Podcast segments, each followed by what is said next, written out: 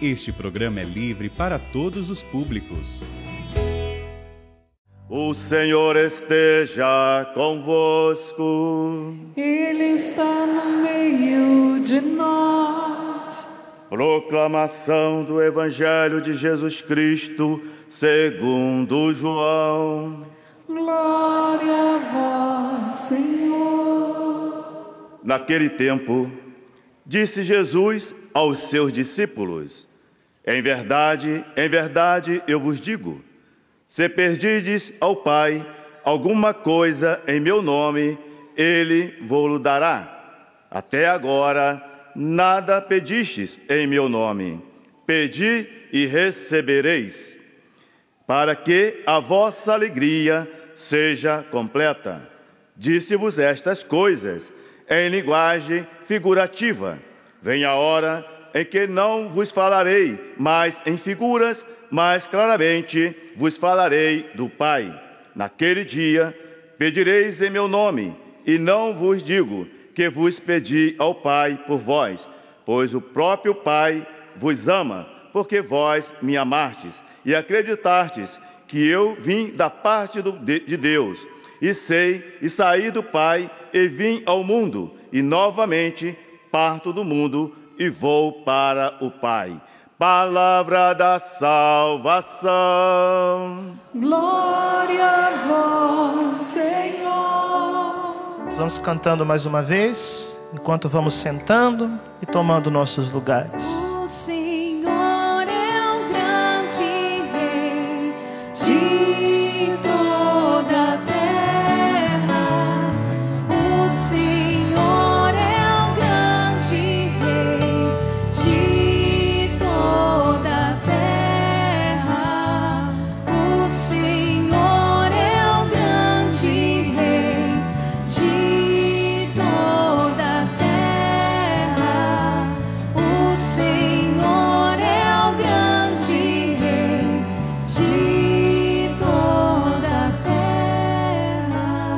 Sentados mesmo, vamos consagrar esse momento ao coração imaculado da Virgem Maria. Ave Maria, cheia de graça, o Senhor é convosco. Bendita sois vós entre as mulheres, e bendito é o fruto do vosso ventre, Jesus. Santa Maria, Mãe de Deus, rogai por nós, pecadores, agora e na hora de nossa morte. Amém. Dá uma salva de palmas para Nossa Senhora. Que esse é um acampamento mariano. Nós ouvimos na primeira leitura que em Atos dos Apóstolos, Priscila e Áquila eram pessoas que instruíam na fé outras pessoas. E essa é a missão do sacerdote. O padre, ele é chamado por Deus, é ungido pela igreja para ensinar, para instruir na fé. É por isso que Nossa Senhora tanto pede para que nós rezemos pelos sacerdotes. Quem que aqui reza pelos padres, levanta a mão. E nós, padres, precisamos ser fiéis nessa missão de instruir na fé o povo de Deus. Eu vejo como o povo de Deus se alegra quando vê um padre pregando a palavra de Deus. O padre é chamado a isso. E quando nós vamos fazer uma homilia, a igreja nos permite três caminhos dentro de uma homilia. Ou nós falamos das leituras do dia, ou nós falamos do mistério que se celebra no dia, no caso hoje, a Virgem Maria na sua missa votiva, ou nós falamos de algo que o povo de Deus precisa escutar. E aqui nesse acampamento mariano, nós estamos vendo essa luta espiritual, como nós falamos na parte da manhã, no capítulo 12 do livro do Apocalipse. A luta espiritual que acontece nos céus e na terra entre a mulher vestida de sol e o dragão. Quem é a mulher vestida de sol? é a Virgem Maria. E a igreja, novo Israel. E quem que é o dragão? O dragão, o próprio livro de Apocalipse diz, é a antiga serpente, o diabo ou Satanás. Nossa Senhora, nesses tempos de purificação, que nos preparam para o triunfo do seu coração imaculado, ela mesma está travando uma luta decisiva contra a serpente. A grande pergunta é: de qual lado que nós vamos ficar? Olha para a pessoa do seu lado aí. Vê se está com cara de gente mariana ou se está com cara de serpente. Pergunta para a pessoa do lado: de que lado você vai ficar? Do lado de Maria ou do lado da serpente? Pode responder. Se você escolheu o lado, dá uma salva de palmas, porque nós somos da descendência da mulher, que esmagará a cabeça da serpente. Mas aí eu pergunto para vocês uma coisa: qual que é a arma que Nossa Senhora usa para derrotar Satanás? Poderíamos falar de várias armas. Por exemplo, o rosário, que é uma das cinco pedrinhas que ela pediu em Medjugorje. Nós poderíamos falar da Eucaristia, nós poderíamos falar da confissão, nós poderíamos falar da palavra e nós poderíamos falar do jejum. Aliás, essas são as cinco pedrinhas que décadas atrás inspiraram o Monsenhor Jonas Abib a conduzir a espiritualidade da canção nova. Mas aqui eu quero falar também de uma arma fundamental que Nossa Senhora usa para derrotar Satanás e que muitas vezes nós esquecemos. É a arma da humildade. Repete comigo essa palavra. Eu escrevi há três anos atrás esse livro aqui, chamado Sou Todo Teu Maria, uma geração consagrada à Imaculada. Foi o primeiro livro que eu escrevi pela Canção Nova. Esse ano eu escrevi Segredos da Virgem Maria, que eu falei para vocês na parte da manhã, e há dois anos atrás esse livro aqui, Sou Todo Teu Maria, uma geração consagrada e imaculada. Você pode adquirir também na Canção Nova.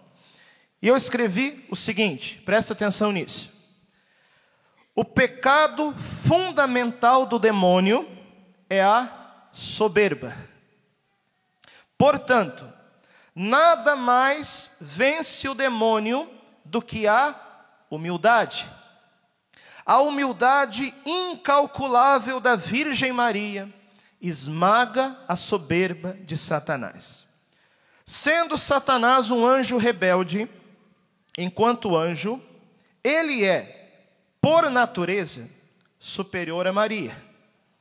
Ela, porém, pela graça, foi elevada por Deus acima de todos os anjos e de todos os homens.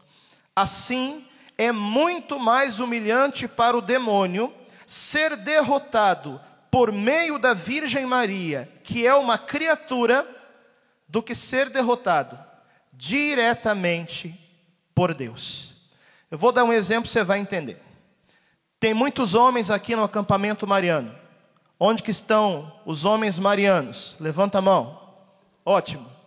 De vocês, homens marianos, alguém de vocês era brigão de rua? Quem que brigava na rua aqui? Levanta a mão. Pode confessar aqui que não tem problema, tá? Agora eu pergunto para vocês, que eram brigão de rua, talvez na sua infância, na sua adolescência. O que, que é mais humilhante? É apanhar de um cara maior e mais forte que você, ou apanhar de uma menininha? Está entendendo? É claro que apanhar da menininha é muito mais humilhante.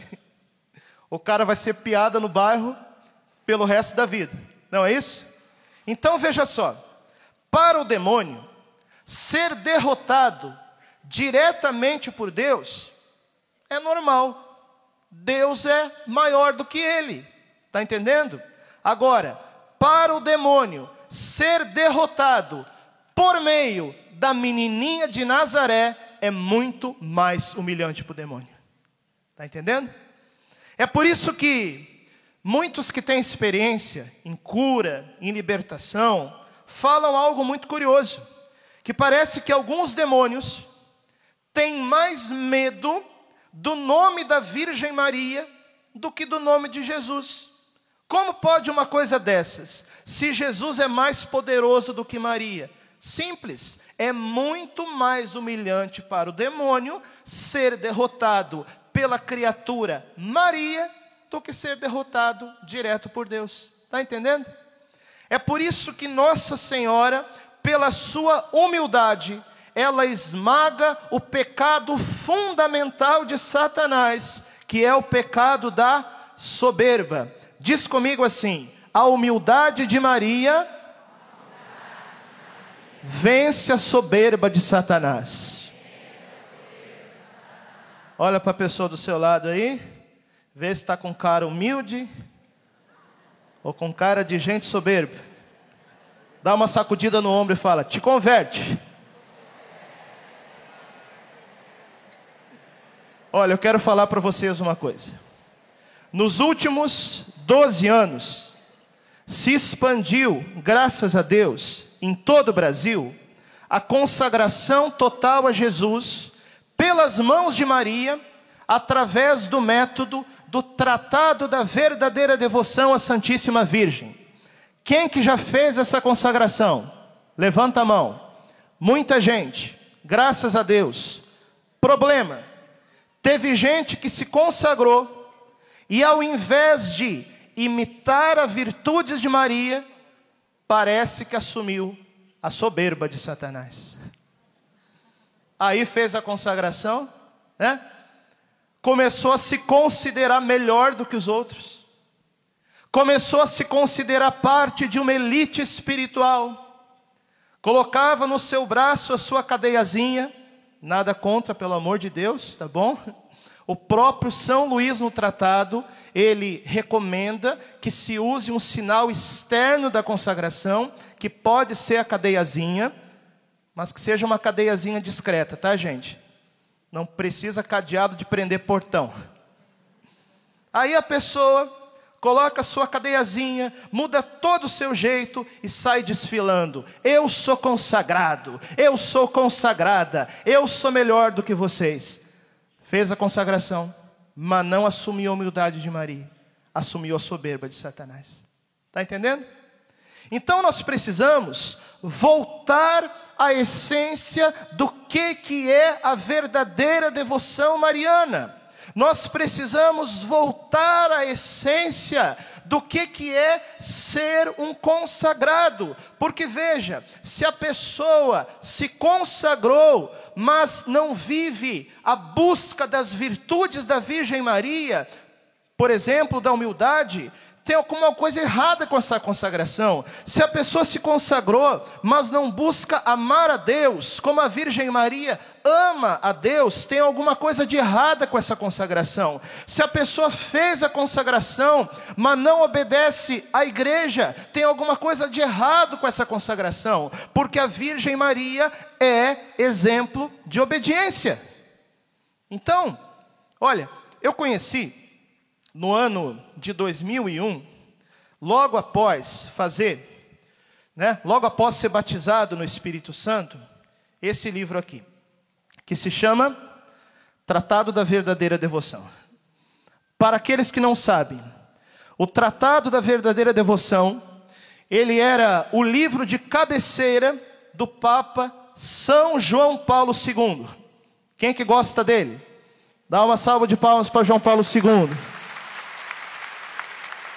Inspirou muito a canção nova em todos esses anos. Foi por causa desse livrinho, o tratado, que São João Paulo II assumiu como lema do seu pontificado totus tus, que significa todo teu, todo de Maria. E foi porque João Paulo II se consagrou à Virgem Maria que certa vez, né? E nós temos certeza disso, Monsenhor Jonas Abib falava que Nossa Senhora foi aquela quem tudo fez na vida de João Paulo II, porque um dia ele se entregou totalmente a ela. Me deram de presente o tratado no ano de 2001. Na época, poucas pessoas conheciam essa consagração. Eu sei que nos últimos anos, na última década, a gente fez campanha nacional de consagração, muita gente se consagrou, foi lindo, mas aconteceu um problema. Muita gente quis se consagrar pelo método do tratado, mas não leu o tratado. E, portanto, não entendeu de fato o que é a essência dessa consagração. Tem também aquelas pessoas que leram o tratado até, mas não entenderam o tratado. Por isso que há dois anos atrás eu escrevi o livro Sou Todo Teu Maria, uma geração consagrada e imaculada, para ajudar você, numa linguagem mais simples, a entender o tratado da verdadeira devoção. E teve também aqueles que leram o tratado e até entenderam o tratado, mas não viveram a consagração. Saíram dando contra-testemunho, brigando em paróquia, causando divisão, de forma que as outras pessoas olhavam e pensavam assim: olha, se ser consagrado é ser assim, eu não quero me consagrar. São Luís diz que o tratado da verdadeira devoção o demônio odeia tanto esse livro que durante mais de 100 anos o demônio iria esconder esse livro da igreja. Isso de fato aconteceu. A profecia se cumpriu ao pé da letra, porque São Luís, ele profetizou isso e mais de 100 anos após a morte de São Luís, o tratado foi encontrado no fundo de uma arca, como dizia na profecia. Agora, que o tratado da verdadeira devoção já é conhecido, graças a Deus, parece que o demônio mudou de estratégia. Como o demônio não pode mais esconder o tratado para que as pessoas não conheçam, o demônio criou uma espécie de caricatura da consagração de gente que não entendeu o que é a consagração, de gente que viveu a consagração de maneira errada, de gente que deu contra-testemunho por causa da consagração, e muitos realmente disseram: se ser consagrado é isso, eu não quero me consagrar. Foi a segunda investida forte do inferno contra o tratado da verdadeira devoção. Então nós precisamos voltar à essência da consagração. Aí em 2001, eu li o tratado, como naquela época não tinha ainda grupos de consagração, eu li sozinho, né? E durante a minha preparação, Nossa Senhora foi fazendo uma obra tão intensa no meu coração, que eu tinha a impressão que o tratado tinha sido escrito pessoalmente para mim. Claro, não foi escrito para mim, foi escrito para todos. Mas a minha experiência com o tratado foi tão forte que o meu sentimento era esse. Então, eu já tinha tido meu encontro pessoal com a Virgem Maria, como eu partilhei na missa de ontem. Eu já tinha sido batizado no Espírito Santo, mas faltava um passo a mais: fazer a minha consagração. Então, eu me lembro até hoje. Foi no dia 31 de outubro de 2001, eu fiz sozinho a minha consagração, já que ninguém conhecia na época já que ninguém se interessava na época por essa consagração, e eu falei uma coisa para Nossa Senhora: Mamãe, eu aceito ir para onde a senhora quiser me levar, para que a gente possa tornar essa consagração conhecida no Brasil. Na época pouca gente conhecia, né? Aí foi passando o tempo. Nesse tempo, já tinha recebido o meu chamado ao sacerdócio aqui na Canção Nova, numa pregação do Padre Jonas, mas eu ainda relutava. Nesse tempo, eu vivi muitas coisas, namorei, fiz faculdade de psicologia. E aí, em 2010, também aqui na Canção Nova, eu conheci um padre careca chamado Padre Paulo Ricardo. Quem conhece ele, levanta a mão. E aí o padre Paulo Ricardo deu aquele empurrãozinho que faltava da minha vocação. Padre Paulo Ricardo me chamou para Cuiabá, Durante o ano de 2010, enquanto o Padre Paulo me ajudava no meu discernimento vocacional, eu ajudava ele no site, que estava começando na época. Na época não tinha equipe no site, não tinha estúdio, não tinha nada. Sabe como que era o site do Padre Paulo Ricardo em 2010? Era eu e ele, sentado numa mesinha desse tamanho, numa sala da casa paroquial da paróquia Cristo Rei de Várzea Grande, Mato Grosso. Não tinha câmera, não tinha vídeo, ele gravava as aulas num gravadorzinho desse tamanho e eu editava. Era assim o site do Padre Paulo Ricardo em 2010. E sabe, quando eu cheguei em Cuiabá, o Padre Paulo Ricardo não tinha ainda tido a sua experiência mariana. Ele ainda não tinha efetivamente se encontrado com a Virgem Maria. Tanto que na época, olha, eu sei que eu falar, isso aí pode escandalizar alguém. Pergunto para vocês: posso falar? Quem que deixa eu falar, levanta a mão. E agora? Falo ou não falo? Falo ou não falo? Vou falar. Eu posso falar isso aí porque o próprio Padre Paulo Ricardo já testemunhou isso em público.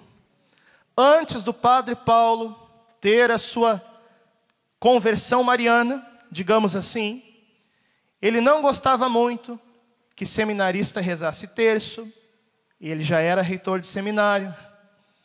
Padre Paulo Ricardo não gostava de imagem de Nossa Senhora dentro do seminário, e ele era reitor de seminário, entendeu? Padre Paulo Ricardo tinha medo que a devoção mariana afastasse de Jesus. Aí sabe o que, que aconteceu? Quando o padre Paulo Ricardo fez o seu aniversário sacerdotal em 2010, eu dei um presente para ele. Adivinha qual foi? Tratado da verdadeira devoção. Naquela época nós tínhamos um grupo de consagração em Cuiabá de seis pessoas. E nós rezávamos muito.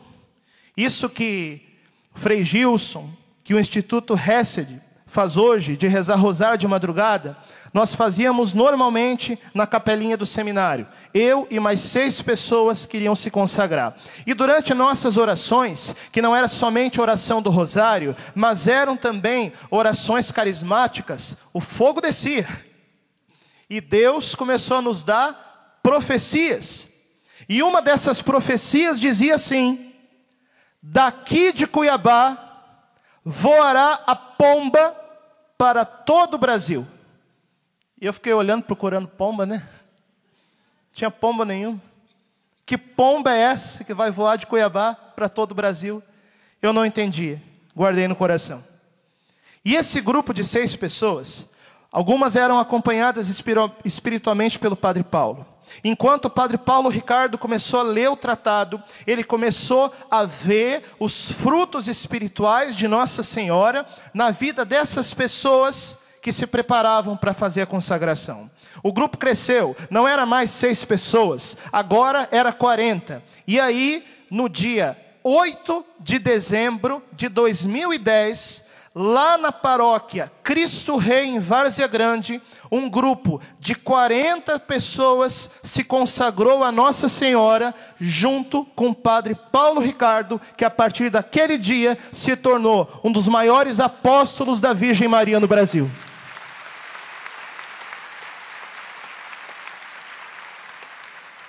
Quem aqui conheceu a consagração por meio do padre Paulo Ricardo? Levanta a mão. Então, vocês estão com a mão levantada, né? O caminho de vocês passou por essa história que eu contei. E aí eu lembrei de uma coisa. Daquela oração que eu tinha feito a Nossa Senhora há uma década atrás, que eu aceitava ir para qualquer lugar que ela me mandasse para tornarmos juntos essa consagração conhecida no Brasil.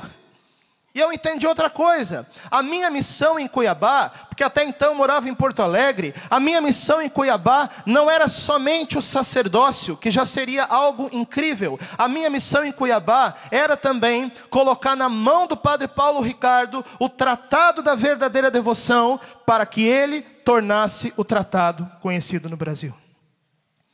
Ele se consagrou no dia 8 de dezembro de 2010. E como Nossa Senhora tinha pressa, no ano de 2011, o site do Padre Paulo Ricardo estourou no Brasil, junto com a consagração. E aí muita gente começou a se consagrar. E essa onda de consagração, essa campanha de consagração que começou a acontecer no Brasil, foi sendo uma inspiração para muitos grupos, para muitos movimentos, para muitas comunidades marianas que começaram a surgir. Só que aí veio o problema que eu falei, né? Pessoas que não leram o tratado, pessoas que não entenderam o tratado, e pessoas que não viveram bem a consagração. Por isso, nós precisamos voltar à essência da consagração. Quando eu fiz a minha oração a Nossa Senhora em 2001, eu gaúcho, acostumado com os jogos do Internacional, tem gaúcho aqui ou não tem? Eu gaúcho, acostumado com frio, jamais imaginava morar num lugar tão quente como Cuiabá. Mas eu digo para vocês uma coisa: eu nunca vi um povo tão mariano como o povo de Cuiabá e como o povo que eu encontro aqui na Canção Nova.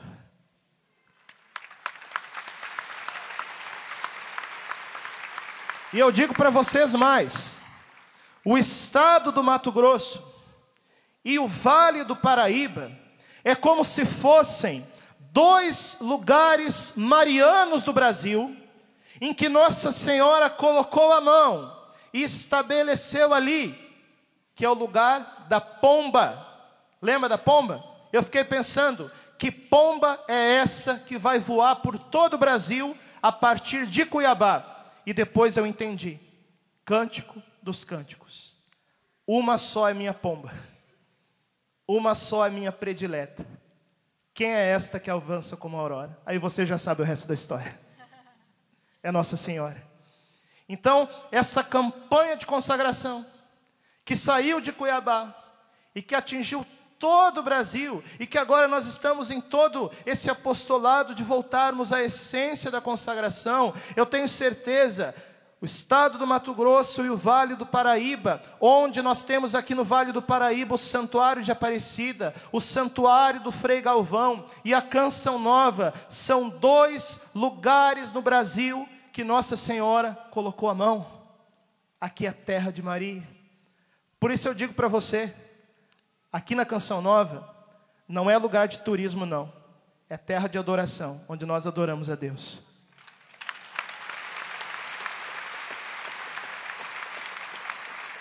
E se você hoje veio na Canção Nova para fazer turismo, já era. Nossa Senhora já te pegou e vai te levar para Jesus.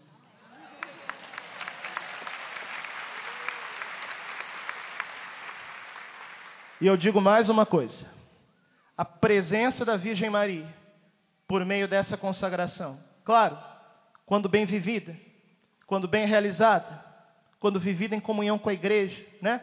Com intimidade, com devoção, essa pomba que voou todo o Brasil, que saiu de Cuiabá, eu digo para vocês, nesse acampamento mariano, que é um sinal profético para a igreja do Brasil, a pomba da Virgem Maria, que saiu de Cuiabá, hoje ela pousa sobre a canção nova e aqui vai fazer a sua morada.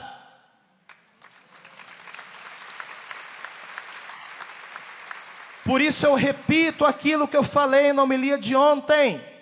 Nós precisamos parar de dividir a igreja, porque outro grande trunfo do demônio sobre a igreja católica hoje foi ter dividido as pessoas entre marianos e carismáticos, como se fosse uma coisa contrária. Não é, é tudo parte de uma obra só, porque Nossa Senhora é a esposa do Espírito Santo.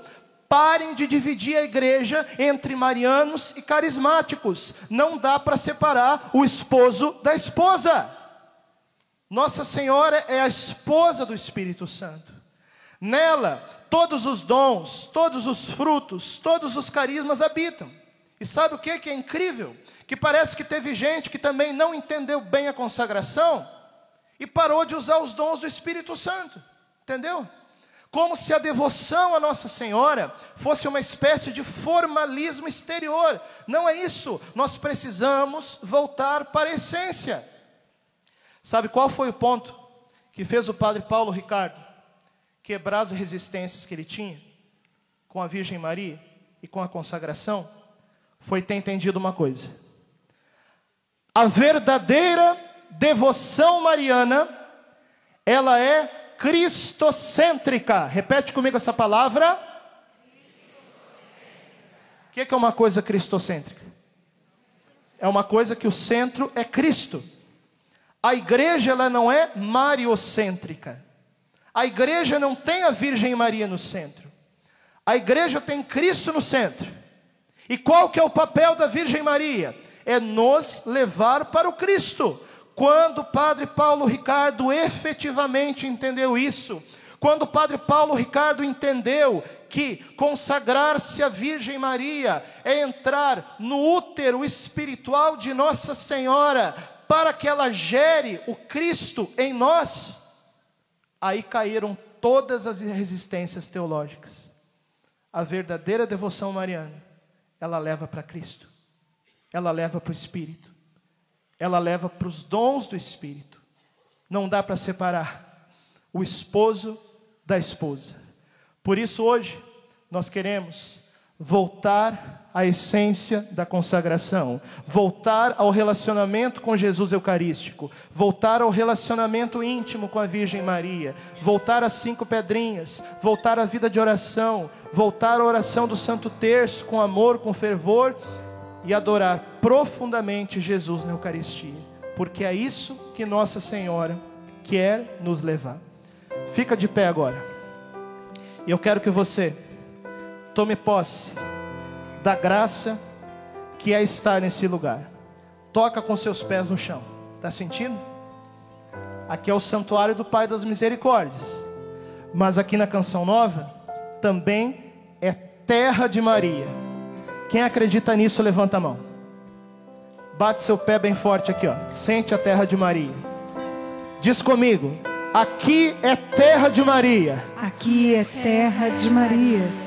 Mas eu digo uma coisa para você: não basta estar na terra de Maria, é preciso ser todo de Maria, e isso é consagração.